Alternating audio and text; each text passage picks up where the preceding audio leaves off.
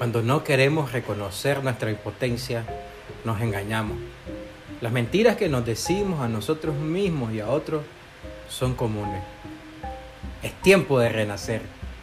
El tema de hoy se llama peligroso autoengaño y está basado en la vida de Sansón.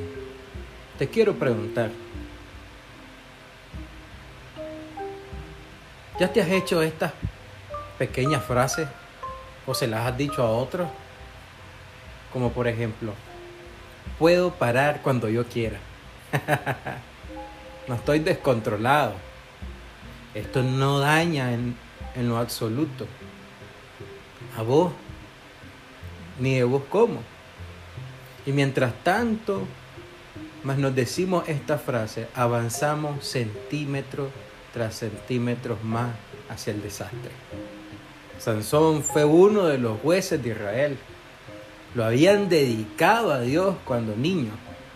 Dios lo había dotado con una fuerza sobrenatural, pero Sansón tuvo una debilidad toda la vida. La forma como se relacionaba con las mujeres. Te pregunto, ¿cuál es tu debilidad? ¿Ya la has detectado? El verdadero problema de Sansón puede hallarse en las mentiras que se dijo a sí mismo. Al no reconocer su impotencia, se mantuvo ciego al obvio peligro al que lo conducía. Y muchas veces las adicciones o las dependencias no quiere decir una sustancia, un cigarro, una droga. Tenemos el orgullo y la fascinación por las mujeres mayormente extranjeras como Sansón. Esto lo hizo avanzar a una muerte prematura. ¿Y tú? ¿Hacia dónde te estás dirigiendo? La aventura amorosa entre Sansón y Dalila es uno de los más tristes ejemplos de una relación disfuncional en la historia. Se nos dice que en verdad Sansón amó a Dalila, pero Dalila claramente valoraba más el dinero que sus relaciones. Debía ser obvio para Sansón que Dalila colaboraba con los filisteos para destruirlo. Sin embargo, a Sansón solo le bastaba saciar sus placeres físicos y siguió con Dalila. Pudiendo haber escapado, decidió permanecer, ya que él pensó que era indestructible. ¿Y tú? ¿Te crees indestructible? Pasando vergüenza, humillación y perdiendo la vida, pero más importante, su vida espiritual.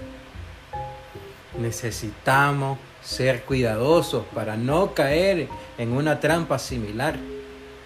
En la medida que aprendamos a reconocer nuestra incapacidad sobre nuestras tendencias adictivas o tentaciones o compulsivas, todos los días estaremos más conscientes de nuestro comportamiento que probablemente nos lleva a la destrucción. Recuerda nuestro primer paso y muy poderoso. El poder confesar que éramos impotentes entre nuestras dependencias y que nuestras vidas se habían vuelto inmanejables. Y que solamente el poder de Dios podría restaurar nuestra vida espiritual. Yo te quiero dejar este pequeño fragmento de cómo terminó la vida de Sansón, aún invocando en ese momento. Sansón oró al Señor, oh soberano Señor, acuérdate de mí, oh Dios, te ruego que me fortalezca solo una vez más y déjame una vez por todas vergarme de los filisteos por haberme sacado los ojos. Que tu dependencia no permita que te saque los ojos tu vida espiritual. Que Dios te bendiga, mi querido hermano. Nos vemos en nuestro próximo podcast de Renacer.